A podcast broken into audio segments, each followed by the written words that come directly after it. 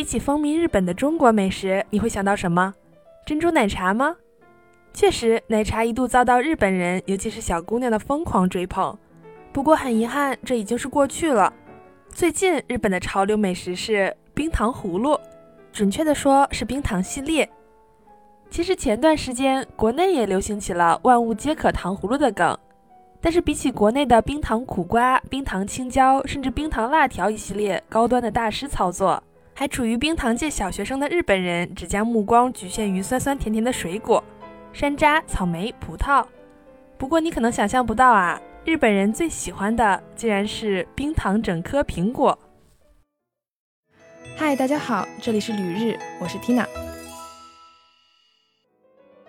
我是在家复刻糖葫芦失败的 Tina。糖葫芦自从东渡到日本后，身价倍增。五颗山楂或者四颗葡萄一串要二十多块钱，四颗草莓更是一串高达三十多块，早已不是我轻易消费得起的价格了。更令人恼火的是，它竟然不是我童年的味道。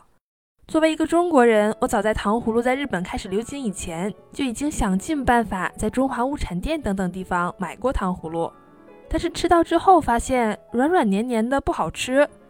我还以为是冰冻运输过来的缘故，在糖葫芦火了之后，逛街时进店品尝，发现是同一个味道。在我震惊的发现日本人吹捧上天的糖葫芦竟然没有我童年记忆中的好吃以后，我潜心的研究了一下，日本的糖葫芦和中国的糖葫芦究竟差在哪儿？发现啊，原来原材料和制作方法上都有不同。咱们中国的糖衣是用白砂糖与水二比一的比例在锅中烧开，直到漂亮的金黄色。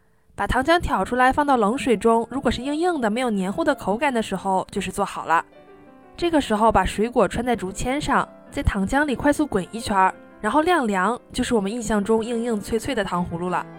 嗯，也许我还可以转行当一个美食博主。而相反啊，日本的做法则是将糖浆加热之后刷到水果上，然后在外面裹上一层厚厚的蜂蜜。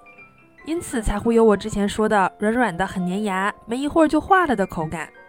虽然每个人对于食物的喜好不同吧，但是北方人的血统不允许我向粘牙的糖葫芦低头。不过我发现呢，虽然日本的冰糖葫芦、冰糖草莓与中国有所不同，但是冰糖苹果的做法却是和国内一样，是硬硬脆脆的外衣。而且严格来说，冰糖苹果并不是从国内传来的，而是日本的传统美食。是各类节日祭典呀、神社中常见的小吃之一。当然，除了冰糖苹果之外，还有我们熟悉的章鱼小丸子、鲷鱼烧等等。而且据说冰糖苹果在日本有初恋的味道这个寓意，所以经常是同行的男孩子买给女孩子吃。不过不解风情的我，之前和朋友参观神社的时候，每次看见一整个冰糖苹果，都会吐槽：这么大一个苹果，可得怎么吃啊？把糖舔掉，再抱着苹果啃吗？最后啊，我发现虽然流行不论是在时尚界还是饮食界，都是来的也快，去的也快，但从我自身的感觉来看，日本的年轻人比起国内的大家，似乎更愿意赶时髦，又或者说有种紧迫感，一定要追上流行趋势。在课上，我和日本同学们聊到奶茶的时候，几个女生中就有人说喜欢，有人不喜欢。但是聊起高中时代，也就是奶茶流行的那几年，大家都说。我当时喝了好多好多奶茶。要说为什么的话，当时一张喝着奶茶美美的自拍，似乎成了合群、招人喜欢、有人气的象征。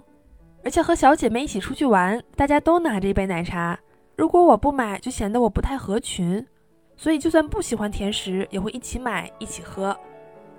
另外，日本人对于流行的疯狂追求，从当年急速扩张，几年后又纷纷倒闭的奶茶店上也能看出来。虽然疫情对于店铺的关门有着非常大的影响，但是在我的记忆中，我刚刚来到日本，也就是一九年年末的时候，当时日本的疫情还没有开始，但是已经能看到不少歇业转租的奶茶门店了。关闭的店铺也证明了，真正喜欢喝奶茶的人，比起奶茶处于潮流巅峰时的消费者要少得多。但这并不是说日本人不喜欢奶茶，只是说潮流创造了过量的虚假需求。当时奶茶店的密集程度都快赶上便利店了，而现在只有那些优秀运营良好的奶茶店才得以生存下来。而且自豪地说，这其中不少都是像贡茶一样，咱们中国的企业哦。不知道啊，这波糖葫芦的热度能够持续多久？但是身为北方姑娘的我，真诚地向大家推荐冰糖系列。最好吃的其实是冰糖地瓜，拔丝地瓜永远的神。好的感谢大家收听旅日东京日记我是缇娜。